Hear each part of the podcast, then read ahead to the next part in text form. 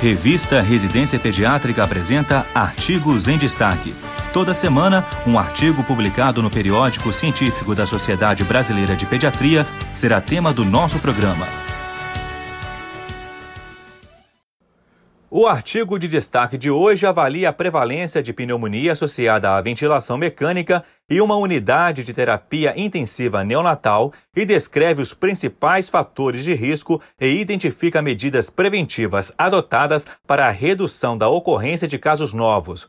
Trata-se de um estudo retrospectivo por meio da análise de prontuários de neonatos submetidos à ventilação mecânica por mais de 48 horas e que estiveram internados no período de 2011 a 2013 em uma unidade de terapia intensiva neonatal.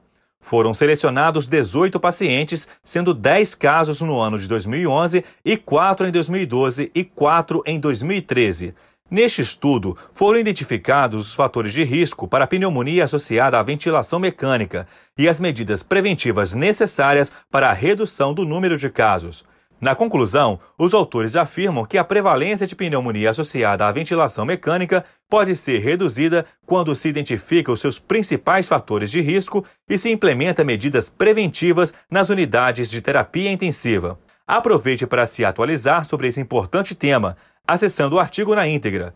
Basta digitar a palavra pneumonia no campo de busca do site da revista Residência Pediátrica. Confira.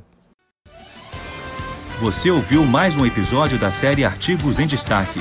Residência Pediátrica, a revista do pediatra.